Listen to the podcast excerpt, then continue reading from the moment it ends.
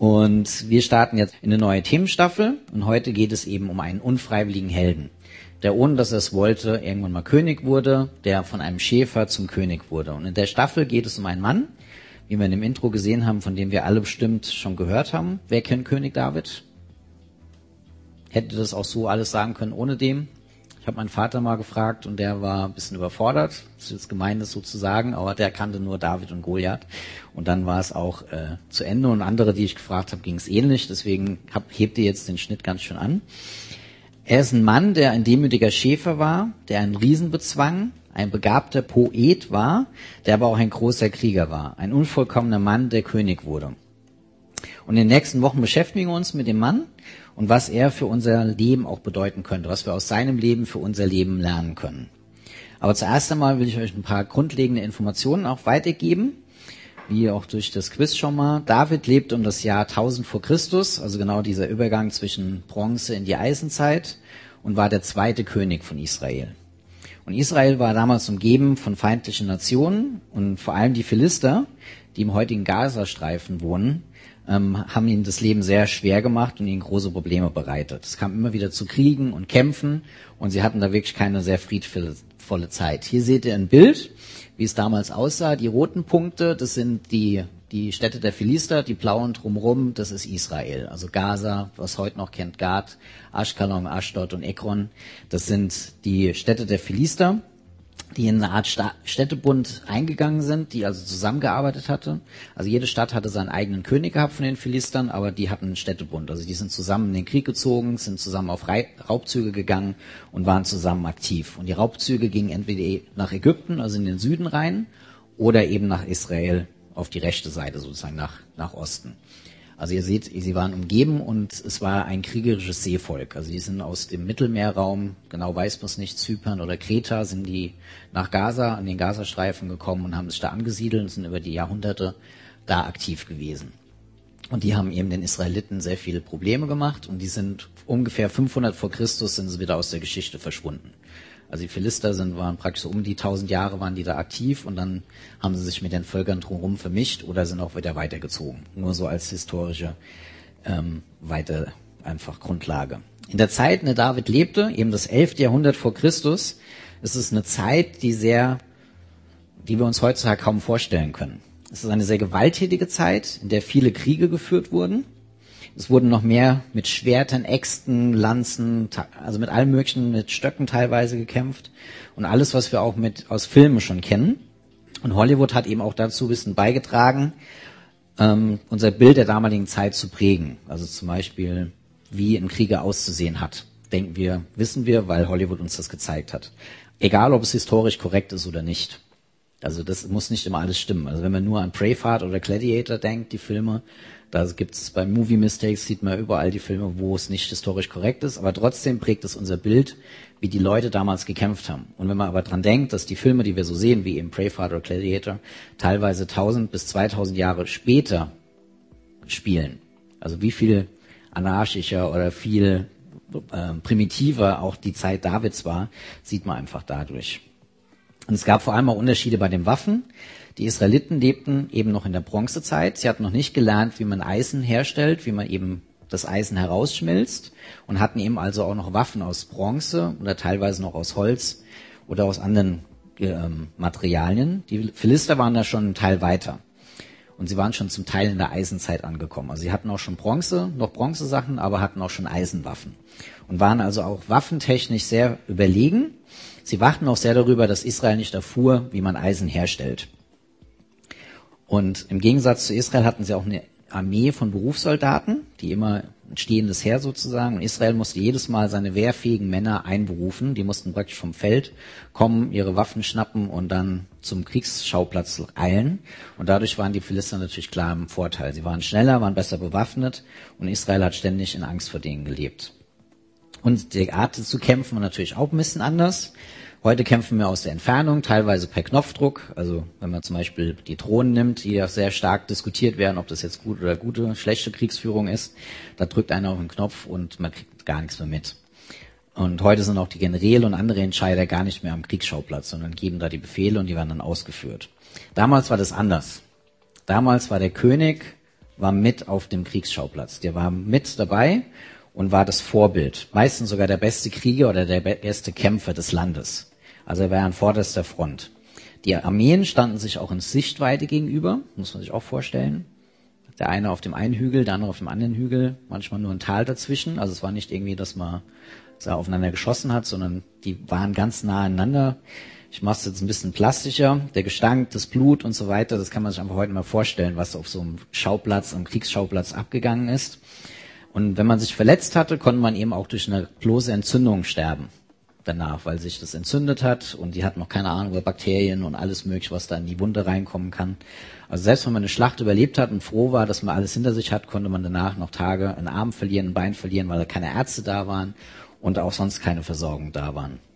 Damals stelle ich mir vor, das Adrenalin, was ja jeder so kennt, ähm, war ganz hilfreich im Kampf, weil dann hat man alles andere um sich rum vergessen und man hat gekämpft und erst später hat man vielleicht festgestellt, dass das Blut, was an seinem Körper war, gar nicht das Blut des Gegners war, sondern sein eigenes und man eigentlich selbst sehr stark verletzt ist. Aber ich will es jetzt nicht noch anschaulicher machen, das reicht aber auf jeden Fall mal für den Einstieg, so euch vielleicht so einen Rahmen zu geben in das Thema Krieg, Blute, Tote und so weiter. Ich hoffe, es war nicht zu eklig, aber so ein bisschen in Rahmenbedingungen, welcher Zeit David damals lebte, auch womit er sich auseinandersetzen musste und womit er zu tun hatte. Und heute, wenn wir uns in einer bestimmten Situation beschäftigen, wie sie im Alten Testament, also in der Bibel, die Bibel besteht ja aus dem Alten und Neuen Testament, wir beschäftigen uns während David mit dem Alten Testament am Anfang der Bibel, im ersten Buch Samuel im Kapitel 17 berichtet wird. Samuel, der den Bericht oder das Buch verfasst hat oder auf dem das Bericht basiert, war ein Richter in Israel, der das Land im Auftrag Gottes führte. Damals gab es noch keinen König und ähm, der hatte praktisch den Auftrag, die ähm, Israeliten zu führen. Und dann kam es zu dieser Gelegenheit, da habe ich jetzt, das ist ein bisschen längerer Bibelvers, den ich ein bisschen unterteilt habe. Die Philister sammelten ihre Truppen bei Socho im Gebiet des Stammes Juda zum Krieg. Also sie waren schon auf dem Gelände von Israel. Also Juda war ein Stamm von in, innerhalb von Israel und sie waren praktisch schon auf dem Land des Gegners. Sie schlugen ihr Land bei Ephes Damin auf auch Saul rief seine Soldaten zusammen. Sie lagerten im Eichental und stellten sich in Schlachtordnung auf. An einem Berghang standen die Philister, am Hang gegenüber die Israeliten. Zwischen ihnen lag das Tal. Das war die Ausgangssituation. Die Armee Israels auf der einen Seite und die Armee der Philister auf der anderen Seite. Und damals war, bevor David König wurde, war Saul der damalige König. Er war der erste König von Israel. Und davor gab es eine Theokratie. Theokratie bedeutet, dass Gott selbst der König war. Also es gab keinen anderen Herrscher über das Land, sondern Gott selbst hat sich als König betrachtet und wurde auch so angesehen. Und Gott selbst hat dann Richter ernannt, die in seinem Auftrag sein Gesetz durchführen sollten oder überwachen sollten und eben auch für Recht und Ordnung sorgen sollten, aufgrund des Gesetzes, das er als König in dem Land erlassen hat. Und das war zur damaligen Zeit schon etwas sehr Außergewöhnliches, weil alle Nationen außen herum, also Ägypten, auch die Philister, Assyrien, Babylonien und so weiter, die hatten alle einen König. Nur Israel hatte keinen. Die hatten praktisch Gott als König und Richter, die für Recht und Ordnung gesorgt haben. Das Problem war, dass eben Samuel, der eine Richter, der eingesetzt wurde, alt wurde und seine Söhne, die die neuen Richter hätten sein sollen, nicht treu und auch nicht ehrlich waren. Sie waren bestechlich und korrupt. Und jeder, der eben nur genug zahlen konnte, bekam sein Recht, egal ob er jetzt Recht hat oder nicht, war egal. Und deshalb kamen die Ältesten des Volkes zusammen und sind zu Samuel gegangen und haben ihm gesagt, dass sie einen König haben wollten, wie alle anderen Nationen auch. Und da geht der kleine Exkurs ein bisschen weiter. Samuel sagten sie, du bist alt geworden, um da, nee, du bist zu alt geworden, um das Volk noch richtig führen zu können. Und deine Söhne folgen nicht deinem Beispiel. So setz doch einen König als Herrscher über uns ein wie auch alle, wie auch alle unsere Nachbarvölker einen haben. Samuel war damit nicht einverstanden, dass sie plötzlich einen König haben wollten. Er zog sich zurück, um den Herrn um Rat zu fragen. Der Herr antwortete, Gib ihnen, was sie wollen. Mit ihrer Forderung lehnen sie ja nicht dich ab, sondern mich.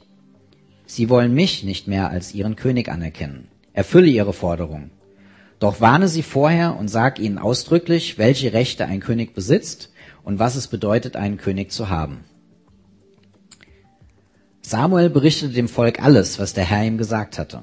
Er erklärte ihnen, ihr müsst bedenken, welche Rechte dieser König haben wird. Er wird eure Söhne in seinen Dienst nehmen, damit sie sich um seine Wagen kümmern, seine Pferde pflegen, als Leibwächter vor den königlichen Wagen herlaufen.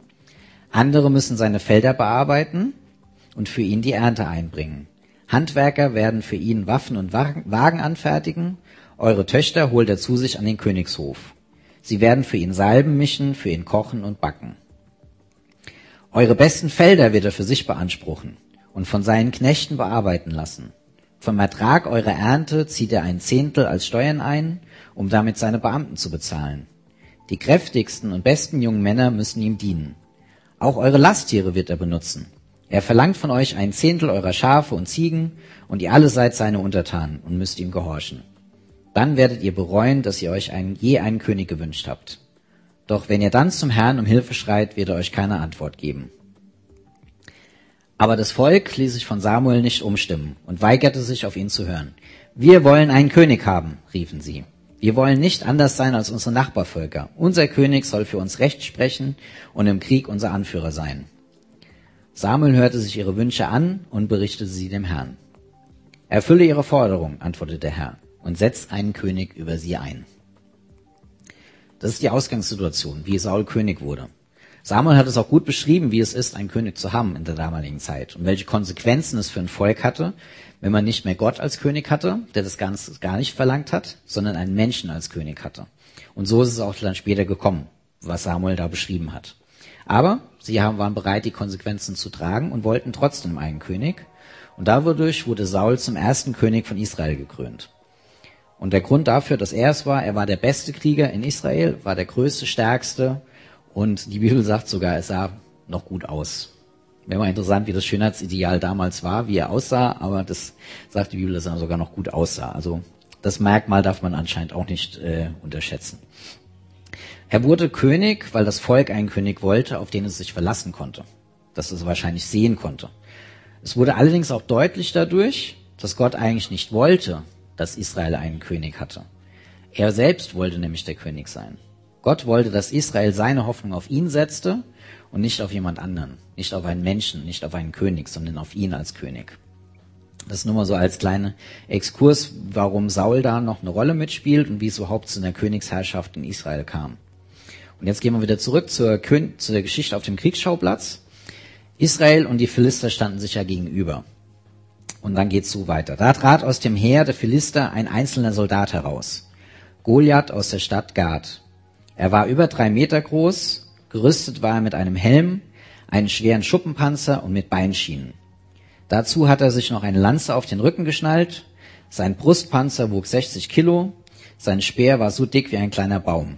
Und allein die Eisenspitze des Speeres war über sieben Kilogramm schwer. Vor ihm marschierte sein Schildträger mit einem riesigen Schild. Könnt ihr euch das Bild vorstellen? Es muss, muss schon ein krasses Bild gewesen sein. Ein Bild von einem Mann so drei Meter groß, ein bisschen groß für meinen Geschmack, so für meine Größe, weil das erinnert mich an einen Freund von mir, der war ungefähr zwei Meter. zehn. Ich weiß nicht, ob er das vorstellen kann. Ich bin so ungefähr ein Meter siebzig und ich bin ihm so an, die, an den Bauchnabel gegangen. So, also wenn wir uns, wir haben uns ganz gut verstanden, wenn wir durch die Stadt gelaufen sind, habe ich mich immer so mit ihm unterhalten und er musste immer so wirklich senkrecht nach unten gucken. Das war äh, schon sehr lustig. Also so Pat und Patronchon haben sie uns immer genannt, falls ihr die noch kennt. Ich war auf jeden Fall froh, dass ich nicht gegen ihn kämpfen musste, weil da hätte ich wahrscheinlich kein, keine Chance gehabt, weil er mich am ausgestreckten Arm verhungert, verhungert haben hätte lassen. Aber beim Basketball hätte er mich wahrscheinlich geschlagen. Beim Ian weiß ich es nicht so genau, ob er es geschafft hätte. Aber dafür war ich besser im Fußball. Also mit zwei Meter zehn Fußball zu spielen gegen 1,70 Meter ist schon schwierig. Auf jeden Fall nur, dass er sieht, wie, wie die Größenunterschiede waren, weil der durchschnittliche Mann in Israel war damals so 1,64 Meter groß. Also nur, dass er mal so sieht, wie groß der Goliath war, laut der Bibel, und wie groß der durchschnittliche Mann aufgrund von archäologischen ähm, Entdeckungen war. Auf jeden Fall tritt Goliath auf den Plan. Wie ihr seht, dass er jetzt was erzählt, seht ihr, wie nah die Armeen auch einander gestanden haben. Goliath brüllte, was wollt ihr hier eigentlich mit eurem ganzen Heer? Ich bin ein Philister und ihr seid nur Knechte Sauls. Los, wählt euren besten Mann aus und schickt ihn herunter zu mir. Wenn er mich töten kann, dann werden wir eure Sklaven sein. Aber wenn ich ihn erschlage, dann sollt ihr uns als Sklaven dienen. Ja, ich fordere heute alle Israeliten heraus. Wo ist der Mann, der es mit mir aufnehmen kann? Als Saul und seine Soldaten das hörten, erschraken sie und bekamen große Angst. Jetzt hatte Israel einen König, der nach den damaligen Regeln als erster in den Kampf hätte ziehen sollen, der vorangehen musste, der eigentlich diese Herausforderung Goliaths annehmen hätte müssen. Weil er war der größte, der beste, der stärkste Krieger in Israel. Und eigentlich schauten alle Soldaten auf Saul, was er wohl macht. Und sie setzen ihre Hoffnung auf, auf Saul, dass er eben Goliath besiegen wird. Aber wie ihr gesehen habt, steht da, Saul erschrak und bekam große Angst. Und die Soldaten, die ihre Vertrauen, ihre Hoffnung auf den König gesetzt haben, und das ist ja auch verständlich, waren erschüttert, weil das Zelt, wo Saul war, blieb zu. Er hörte das Ganze, aber er hat nicht reagiert. Auch wir setzen oft unsere Hoffnung auf etwas, worauf wir uns verlassen, auf das wir vertrauen, auf das wir hoffen. Und wir setzen unsere Hoffnung auf, auch auf Menschen, von denen wir denken, dass wir uns auf sie verlassen können. Die Frage ist jedoch, was passiert, wenn die Person, auf die wir uns verlassen haben, der wir vertraut haben, uns enttäuscht? Was macht das, die Armee Sauls damit, dass Saul sie enttäuscht? Weil das wird unsere Messstadt, das wird unser neuer Maßstab. Unsere Messlatte verändert sich dadurch. Es ist der Maßstab für unseren Zorn, unsere Enttäuschung, unseres Ärgers. Wir hören auf, großes Vertrauen in andere Menschen zu stecken.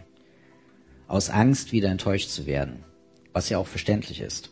Und deshalb, einfach mal so eine Vermutung, haben wir vielleicht auch so große Verletzungen in Bezug auf unsere Eltern zum Beispiel.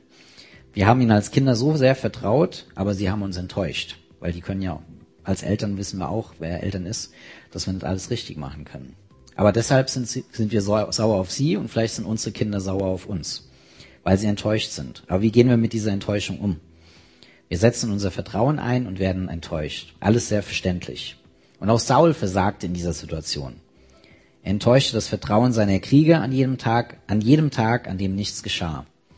Denn Goliath kam täglich und forderte Israel heraus. Müsst ihr euch vorstellen, jeden Tag kam er und es ist nichts passiert. Jeden Tag setzten die Soldaten die Hoffnung auf Saul und er hat nichts gemacht. Und jeden Tag mehr starb die Hoffnung. Und jeden Tag mehr wurde das Vertrauen in den König erschüttert. Und dann, aus heiterem Himmel, kam David dorthin. Unfreiwillig. Er wurde von seinem Vater dorthin geschickt, weil er seinen Brüdern etwas zu essen bringen sollte. Er war damals noch ein Teenager. So ungefähr 15 Jahre, schätzt man. Und David war verletzt und erschüttert, als er die Worte Goliaths hörte, weil er hat es mitbekommen. Und fragte die Leute um sich rum, wer beleidigt denn da das Volk Israel und damit den lebendigen Gott? Warum tut niemand etwas dagegen? Und er hörte nicht auf, diese Fragen zu stellen. Und auf einmal hat auch Saul von dem kleinen Jungen gehört, der ständig diese Fragen stellt, wollte auch wissen, ob es eine Belohnung gibt, wenn Goliath besiegt wird und so weiter. Und er ließ ihn zu sich bringen, um zu sehen, ob David vielleicht gegen Goliath antreten könnte. Aber als Saul David sah, war er enttäuscht. Kein Krieger, nur ein Teenager. Keine Narben, nur ein glattes, weiches Gesicht. Aber dann erzählte David, wie er von Gott bewahrt wurde als Schäfer. Er hat die Schafe seiner Familie gehütet, er hat die Schafe seiner Familie gehütet und als ein Löwe kam, um ein Lamm zu reißen, besiegte er ihn. Als ein Bär das Gleiche versuchte, besiegte er ihn auch. David war sich sicher und sagte zu Saul, Löwe besiegt, Bär besiegt, so wird es auch bei Goliath sein, weil Gott auf meiner Seite steht. Nicht aus meiner Kraft, sondern durch die Kraft Gottes, der mich gerettet hat. Er wird mich auch aus den Händen des Goliaths retten. Das war seine Sicherheit, das war die Basis seines Lebens. Wir brauchen uns nicht zu fürchten. Wir brauchen uns nicht zu fürchten, denn Gott ist mit uns. Ich habe im Urlaub habe ich ein Buch gekauft für meine Tochter Tali. Oh, wie schön ist Panama. Kennt ihr das? Den kleinen Tiger, der ständig gesagt hat, wie so auf Weg nach Panna war, wir brauchen uns nicht zu fürchten, denn wir haben uns oder wir sind so stark oder wir haben eine Angel und so weiter. Also hat ja verschiedene Gründe. Und das war auch Davids Grund. Er braucht sich nicht zu fürchten, weil Gott da ist. Der kleine Tiger braucht sich nicht zu fürchten, weil er den Bär hat. Wir brauchen uns nicht zu fürchten, weil wir Gott haben. Und Saul gab schließlich nach, auch wenn er nicht wirklich überzeugt war. Er versuchte sogar David seine Rüstung anzuziehen, aber die hat ihm überhaupt nicht gepasst. Und nach einigem Hin und Her trat David nur mit einem Stock und einem Schleuder bewaffnet dem Riesen Goliath gegenüber. Und da steigen wir wieder ein in die Geschichte. Goliath bemerkte David. Ach, jetzt schicken Sie schon Kinder in den Krieg, spottete er. Bin ich denn ein Hund, dass du mir nur mit einem Stock entgegenkommst? Brüllte Goliath ihn an und verfluchte David im Namen sämtlicher Götter, die er kannte. Dann schrie er, komm nur her, ich werde dein Fleisch den Geiern und den wilden Tieren zum Fraß vorwerfen. David rief zurück, du Goliath trittst gegen mich an mit Schwert, Lanze und Wurfspieß. Ich aber komme mit der Hilfe des Herrn. Er ist der allmächtige Gott und der Gott Israels. Ihn hast du eben verspottet. Heute noch wird der Herr dich in meine Gewalt geben. Ich werde dich besiegen und dir den Kopf abschlagen. Die ganze Welt soll erfahren, dass wir Israeliten einen mächtigen Gott haben. Und alle Soldaten hier sollen sehen, dass der Herr weder Schwert noch Speer nötig hat, um uns zu retten. Er selbst führt diesen Krieg und wird euch in unsere Gewalt geben. Und so war es dann auch. Also die Geschichte von David und Goliath kennt ihr ja wahrscheinlich. David brauchte kein Schwert, um Goliath zu besiegen. Eine Schleuder und einen Stein reichten vollkommen aus. David schleuderte den Stein mit seiner Schleuder und besiegte David, äh, Goliath. Weil David kam im Namen des Herrn, des lebendigen Gottes, und nahm den Kampf mit Goliath auf. Menschen, die auf Gott vertrauen, den Herrn und ihre Hoffnung in ihn setzen, sehen eben die Dinge anders als andere, die das nicht sehen können oder nicht tun. Und erwarten auch andere Ergebnisse. Also David hat in dem Kampf ein anderes Ergebnis erwartet, als Saul es getan hätte. Und das konnte David aufgrund seines Vertrauens und Saul konnte es eben nicht, weil er dieses Vertrauen nicht hatte. Das macht mich jetzt zu dieser These, Menschen, die auf Gott vertrauen, sehen klar, handeln voller Selbstbewusstsein und Vertrauen, aber gehen demütig voran. Das können wir daraus lernen aus der Geschichte von David. Menschen, die auf Gott vertrauen, sehen klar, handeln voller Selbstbewusstsein und Vertrauen, aber gehen demütig voran. Und Demut, Demut in diesem Zusammenhang heißt, dass diese Menschen erkennen, dass man selbst das Ergebnis nicht kontrollieren kann, da es zu viele äußere Einflüsse gibt. Menschen, die demütig vorangehen, haben erkannt, dass sie das Ergebnis, das Resultat, die Folgen nicht kontrollieren können. Es gibt einfach zu viele Einflüsse, Variablen, die nicht ihrer Kontrolle unterliegen. Und sie vertrauen deshalb auf den Herrn, der die Kontrolle hat. Sie vertrauen auf Gott, der weiß, was die Zukunft bringt. Der weiß, wie die äußeren Einflüsse aussehen wird. Aber das hält sie nicht zurück, dass sie wissen, dass sie die Zukunft nicht planen können. Sie sehen klar und handeln trotzdem. Voller Selbstbewusstsein, ohne Angst gehen sie voran, weil sie das Vertrauen haben. Und die Frage ist heute, worauf setzt du dein Vertrauen? Worauf setzt du deine Hoffnung? Und diese Frage ist wichtig zu beantworten, denn worauf du dein Vertrauen setzt, darauf setzt du auch deine Hoffnung. Worauf du dein Vertrauen setzt, darauf setzt du deine Hoffnung. Und durch seinen Sieg über Goliath wurde David überall im Land bekannt. Und er wurde später sogar König über ganz Israel. Hätte niemand erwartet gehabt. Der Erfolg über Israel bereitete seinen Weg und führte ihn zur Königherrschaft, aber dieser Erfolg hat ihn nicht durcheinander gebracht oder verwirrt. Er ist seinem Weg trotzdem treu geblieben und hat weiterhin Gott vertraut. Erfolg kann nämlich auch dazu führen, dass wir uns selbst als den König, den Herrscher unseres Lebens sehen. Wir fühlen uns dann auf einmal unbesiegbar. Dadurch setzen wir jedoch unser Vertrauen und unsere Hoffnung nicht länger auf Gott oder auf was, auf Gott, sondern auf uns selbst. Und das wird uns verändern. Wir nehmen uns auf einmal selbst zu wichtig und verlieren die Sichtweise auf das, was größer ist als wir selbst. Und trotz all seines Erfolgs macht David genau diesen Fehler nicht. Und dies führte dazu, dass er später in der Bibel als der größte König Israels genannt wurde. Und David war groß nicht wegen den Sachen, die er getan hat, er hat viel erreicht in seinem Leben, sondern wegen dem, worauf er seine Hoffnung gesetzt hat. David war groß, aber eben auch demütig. Er liebte das Gesetz, das Gott dem Volk Israel gegeben hatte. Weil damals war es auch so, dass jeder König seine eigenen Gesetze gemacht hat, so nach seinem eigenen Gutdünken. Aber David machte das nicht. Er akzeptierte das Gesetz Gottes über sich und auch selbst in den Zeiten, wo es gegen ihn war und ihn eigentlich verurteilte. Was öfters mal vorkam. Also er verstieß öfters mal gegen das Gesetz Gottes. Aber trotzdem hat er das über sich akzeptiert. Und da werden wir auch die nächsten Wochen, in den nächsten Themen noch mehr darüber hören, was bei David so schiefgelaufen ist, wie er mit seinen Fehlern und seinen Schwächen umgegangen ist. Aber David akzeptierte das Gesetz grundsätzlich über ihm. Und dadurch bekam er eben auch die Klarheit und die Demut, trotz aller Fehler, die er getan hat, hat er nie daran gezweifelt, dass Gott der Herrscher Israels war.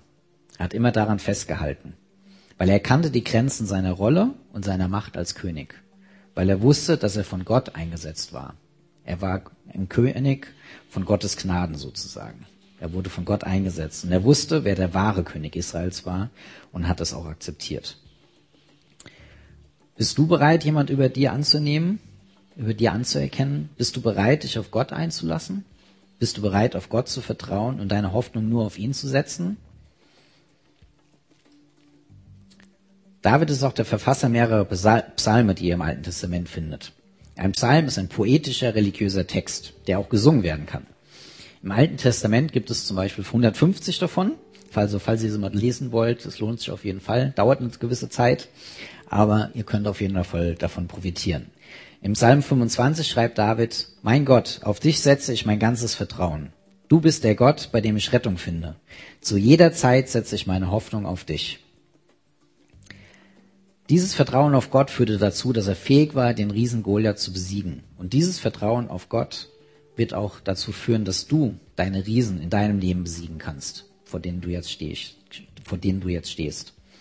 Durch das Leben von David wird sichtbar, wie Gott ein Leben mit uns führen möchte. Davids Sichtweise sollte auch unsere Sichtweise sein.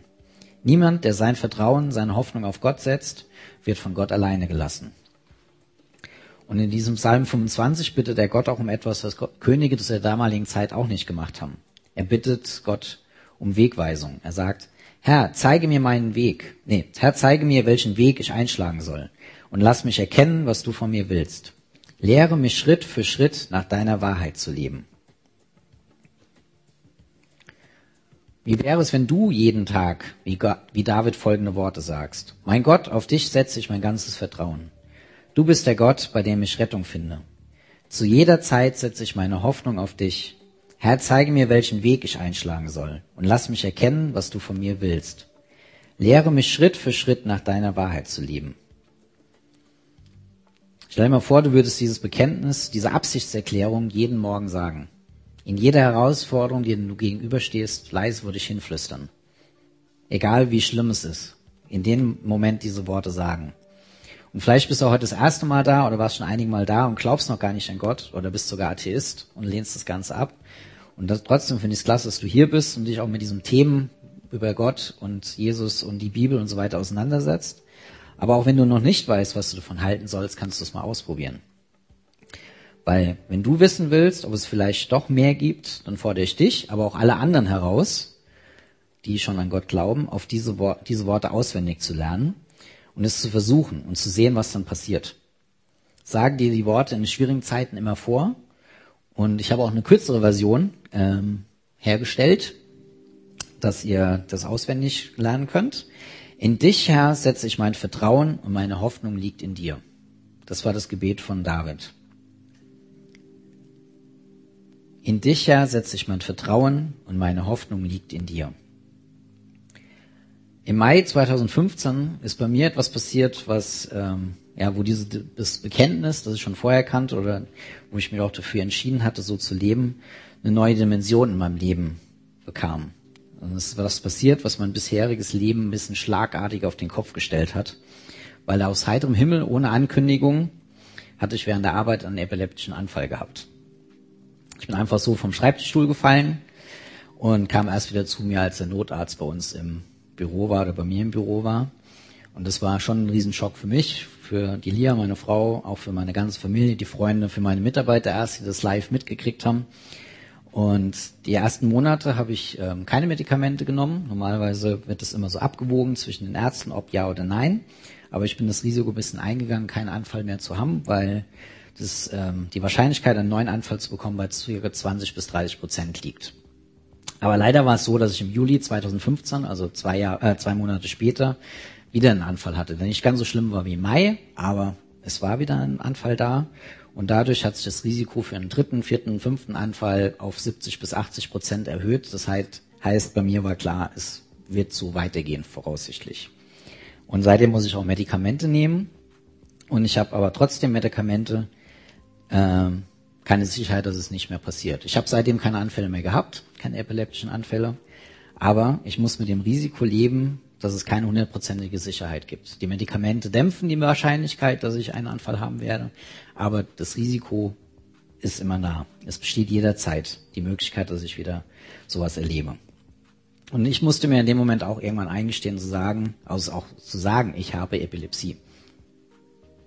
Das auch zuzugeben, es für mir zuzugeben. Ich habe das mal vor meiner Mutter gesagt und die hat gesagt, nee, das hast du nicht. Ich so, doch, ich hab das. Und sie wollte das auch für sich nicht wahrhaben, dass ihr Sohn das hat, aber sie musste das auch lernen, dass ich mit dieser, mit dieser Diagnose leben kann oder leben muss sozusagen. Auch ein MRT und alles, was ich gemacht habe, hat nicht gezeigt, wo die Grundlage ist, die Quelle. Ich habe keine Ahnung, warum ich das habe. Ich muss nur damit umgehen, lernen. Und seitdem muss ich mir auch jeden Tag sagen, in dich, Herr, setze ich mein Vertrauen und meine Hoffnung liegt in dir. Weil ich lebe mit diesem, mit dieser Gewissheit, dass es jederzeit sein kann. Und, ähm, und vertraue darauf, dass er mir auf mich aufpasst. Dass es wieder, wenn es passieren sollte, in der Situation sein wird, ähm, wo mir nichts passiert, wo ich anderen nichts zufüge, weil ich dann nichts mehr mitkrieg. Aber natürlich hoffe ich darauf, dass es nie mehr passiert. Aber ich weiß es nicht. Und äh, knapp ein Jahr später ähm, haben wir unsere Tochter Tali bekommen. Die ist dann im Mai 2016 auf die Welt gekommen. Und das Spannende in der Zeit war, dass ich in der Zeit kein Auto fahren durfte. Das heißt, also ein Jahr nach dem einem Anfall darf man kein Auto fahren, um sicher zu sein, dass keine Anfälle mehr kommen. Und dann hätte ich im Juli wieder Auto fahren dürfen, aber im Mai halt noch nicht. Das heißt, wenn irgendwas passiert wäre, ähm, hätte ich Lia nicht ins Krankenhaus fahren können zum Beispiel. Und ich hatte genug Freunde gehabt, die uns angeboten haben, uns ins Krankenhaus zu fahren, die auch alles für uns gemacht hätten und so weiter. Und das war auch gut so. Aber trotzdem stellt man sich die Frage, was wäre, wenn es mitten in der Nacht passiert, wenn die Fruchtblase in der Mitte der Nacht platzt oder wenn man niemand erreicht in dem Moment. Was würde ich dann machen? Und man macht sich viele Gedanken und versucht sich natürlich auch vorbereiten, was, was auch natürlich nicht schlecht ist, aber irgendwie wusste ich trotz allem, dass es irgendwie gut werden würde hatte nie wirklich Angst gehabt. Ich habe mir zwar Gedanken gemacht, aber ich habe nie wirklich Angst gehabt. Es hört sich vielleicht ein bisschen naiv an, aber ich hatte mir wirklich keine Sorgen gemacht, weil ich irgendwie wusste und glaubte, dass unser Kind gut auf die Welt kommen würde und dass auch die Umstände gut werden würde und dass sich Gott darum kümmern würde. Und so war es dann auch. Weil Tali hat ein bisschen Verspätung gehabt, die ist zehn Tage, hat ein bisschen sich zu wohl gefühlt im Mutterleib sozusagen und nach zehn Tagen mussten wir die Geburt einleiten. Das heißt, ähm, Lia war schon im Krankenhaus, ich habe da mit im Familienzimmer geschlafen. Das heißt, wie die Fruchtblase nachts geplatzt ist, war ich schon längst im Krankenhaus. Ich musste mir keine Gedanken drüber machen, wie ich da hinkomme. Äh, musste niemand aus dem Bett klingeln, weil es war vier Uhr morgens. Also von dem her war, ist eigentlich in dem Sinn alles ideal gelaufen. Ich weiß nicht, ob ich mir den Weg so ausgesucht hätte, gebe ich zu. Aber es ist so gelaufen. Und Gott hat einen Weg gefunden, wo er dafür gesorgt hat, dass trotz meiner Epilepsie, trotz meines Fahrverbots, trotzdem, dass es so unsicher war, die Zukunft, alles gut verlaufen ist. Genau. Und deswegen war, ist dieser Satz auch eine Bedeutung für mich. In dich, Herr, setze ich mein Vertrauen und meine Hoffnung liegt in dir. Und das habe ich in den letzten zwei, drei Jahren immer wieder erfahren und man muss sich aber immer wieder trotzdem sich dafür entscheiden, darauf zu vertrauen. Weil man kann Gott auf Gott vertrauen in guten Zeiten, wenn es einem gut geht, wenn man Erfolg hat, wenn alles gut läuft. Aber es ist, wenn die schwierigen Zeiten kommen. Wenn irgendwas passiert, was man nicht, womit man nicht gerechnet hat. Bist du dann auch noch bereit, zu jeder Zeit auf Gott zu vertrauen? Und ich will dich herausfordern. Fang an, teste es und bekenne es leise im Herzen. Es kann nichts passieren. Keiner weiß, dass du es machst, und aber du siehst das Ergebnis. In dich, Herr, setze ich mein Vertrauen und meine Hoffnung liegt in dir. Und schau einfach, was passiert. Und selbst wenn du noch nicht an Jesus glaubst oder mit Gott noch nicht so sicher bist, was du damit anfangen sollst, das kannst du machen, leise in deinem Herzen und du siehst, was passiert. Sag die Worte und Gott wird dir helfen dabei. Und ich will, dass die Gedanken, die Worte einfach jetzt mit in das folgende Lied, das wir jetzt zum Abschluss uns nochmal anhören. Das ist ein englisches Lied, das heißt Trust in You. Ich vertraue dir. Und ähm, das ist ein Music-Clip, wo ähm, Worte durchlaufen sozusagen auf Englisch. Und ich möchte euch einfach jetzt für die Leute, die vielleicht Englisch nicht so gut können, im Vorlauf einfach mal die deutsche Übersetzung ähm, euch sagen, damit ihr ein bisschen wisst, worum es in dem Lied geht. I trust in you, ich vertraue dir. Ich lasse alle meine Träume gehen und leg sie alle vor dir hin. Wie verzweifelt auch die Suche ist, ändert nicht, was du versprichst. Ich wollte gewinnen, muss ich gestehen. Jetzt kann ich ohne Hilfe nicht mehr gehen. Großer Krieger, König im Kampf. Was immer auch passiert, du hältst meine Hand. Wenn mir der Berg im Weg ist und du bewegst ihn nicht, muss ich, durchs, muss ich durchs Wasser gehen und doch teilst du es nicht. Wenn ich die Antwort suche und du gibst sie mir nicht, ich vertraue, ich vertraue, ich vertraue dir. Die Wahrheit ist, du weißt, was morgen ist. Es gibt keinen Tag, den du nicht kennst. Für mich sollst du mein Lebensarten sein. Was immer du willst, soll mein Wille sein. Du bist meine Kraft und mein Trost. Du bist meine Sicherheit. Du bist mein starkes Fundament. Du bist mein Fels, auf dem ich stehe. Deine Wege sind immer besser für mich. Deine Pläne sind immer gut. Es gibt keinen Ort, an den ich gehe, an dem du noch nicht gestanden bist. Ich vertraue, ich vertraue, ich vertraue dir. Lass uns das Lied anhören und nimmt die Worte in dich, Herr, setze ich mein Vertrauen und meine Hoffnung in dir. Nehmt es mit und lasst das Wirk und Lied und die Worte einfach mal wirken. Und Jesus, danke dafür, dass wir dir vertrauen können. Danke dafür, dass du unser König, dass du unser Herr sein willst, dass du dich anbietest als unser Herrscher, dass wir die Entscheidung haben, ob wir dich als König annehmen wollen oder nicht, dass wir akzeptieren können, dass du bei uns bist oder auch nicht. Und ich möchte bitten, dass wir es einfach mal ausprobieren, zu sagen, in dich, Herr, setze ich mein Vertrauen und meine Hoffnung liegt in dir. In guten wie in schweren Zeiten. Dass es nicht nur klar ist, dass wir an dich glauben und auf dich vertrauen, wenn es uns gut geht, wenn wir erfolgreich sind, sondern vor allem, wenn schwere Zeiten kommen. Wenn der Riese vor uns steht, den wir besiegen müssen und wir wissen nicht, ob wir es schaffen. Dass wir mit deiner Kraft und deiner Hand daraufhin gehen, den den Krieg anfangen sozusagen, gegen den, Krisen, gegen den Riesen kämpfen und in deinem Namen besiegen, Herr. Ich bete darum, dass wir das erleben, dass das, was wir vom Kopf haben, was wir in Gedanken mit heimnehmen, dass wir, dass du daran arbeitest und dass wir wirklich sagen können, in der nächsten Woche und auch darüber hinaus, in dich, Herr, setze ich mein Vertrauen und meine Hoffnung liegt in dir. Und zeig dich einfach dadurch, dass wir einfach erleben, dass du dich wirklich um uns kümmerst, dass du uns nicht enttäuschst, sondern dass du uns hilfst, in guten wie in schlechten Zeiten und vor allem unsere Riesen zu besiegen. Danke, Jesus, dass du da bist, dass du uns nicht allein lässt und danke dafür, dass du unser König bist. Amen.